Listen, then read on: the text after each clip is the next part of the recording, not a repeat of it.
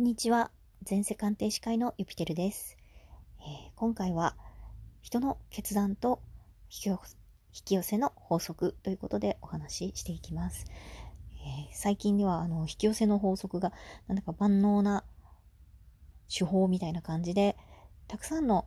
本もありますしたくさんの体験談やあと YouTube などの動画でも面白いものあと実験的なものたくさんあって私も楽しませていただきます。それで、えー確かに私もこの人生の中で引き寄せの法則だけで生きてきたみたいな ところもあるので全くのゼロっていうふうには思ってないんですがじゃあその引き寄せの法則があの再現性が高く自分で意図した通りにできるかって言ったらそういうのをフラフラしているのでまだまだ引き寄せの達人にはなっておりません。ただ実践者として気がついたことは書いていこうかなとあのお話ししていこうかなと思っております。それでまず引き寄せの法則っていうのは自分が思ったことが現実になるっていう風になってるんですけれどもちょっといろいろ翻訳のことでも言葉が若干ニュアンスが変わってきたりしてるんだろうなっていうところもあるんですが、えっと決断が現実になっているっていうふうに私は思ってます。例えばじゃあ身近な例で言うと今部屋の中を見回してみてください。それで自分の部屋にあるもの一つ一つはそこの部屋に持ってこようって思った自分の決断があったからこそ自分の身の回りに置いてあるわけですよね。自分がその意図してなかったものは自分の部屋にはないはずです。あと自分が今着てる服履いてる靴下あの自分の髪型そういうものは自分がそうしようっていうふうに無意識でも意図したからこそ今着てたり履いてたりするわけです。うん、あとそういう髪型にしてたりすること。ですので、あの、現実、その自分の身の回りにあることを引き寄せているものっていうのは自分の決断の積み重ねが全て自分の周囲にあるんだ。あと、物事でもそうです。思った通りにいかなかったっていうことがあったとしても、うん、そこにはかつての意図があったってことがある場合があります。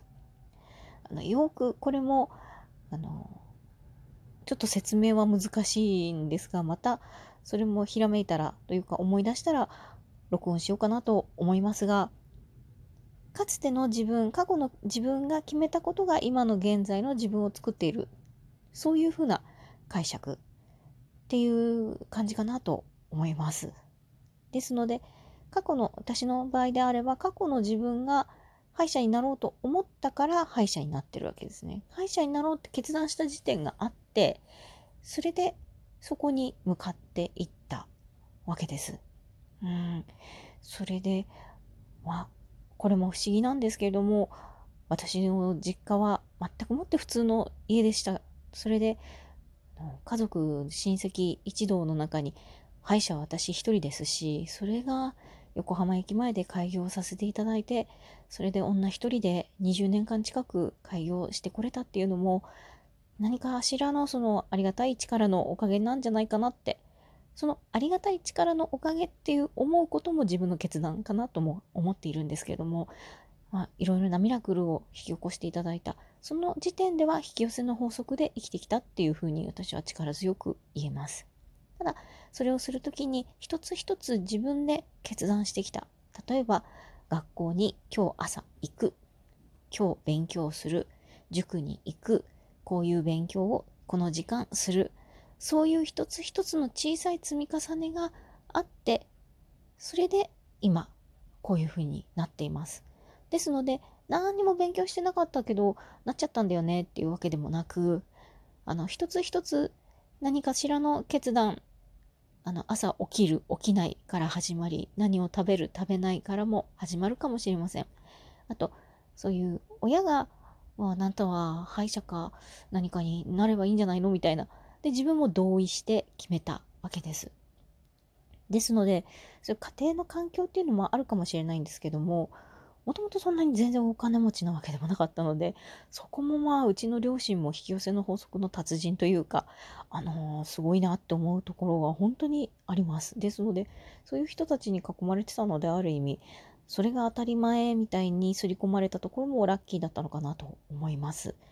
ですので、ダメダメっていう風に育てられてたわけじゃないので、できる、何度かなる、うん、どうにかなるっていう風に育ってこれたのも、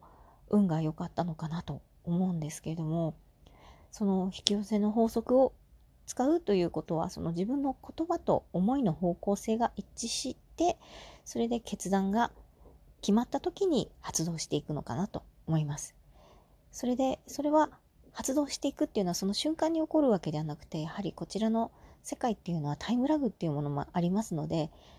種をまいてそれが芽が出て木になるのに時間がかかるのと同じようにその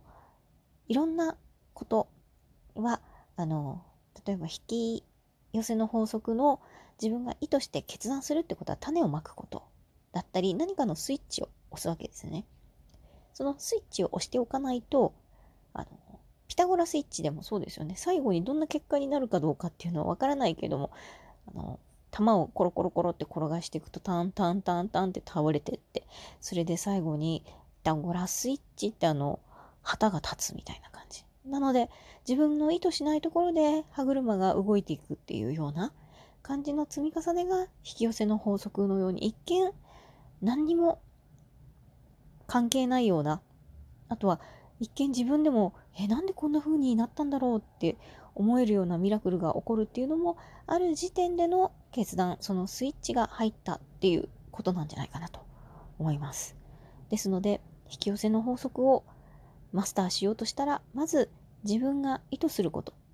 決断すること決めること。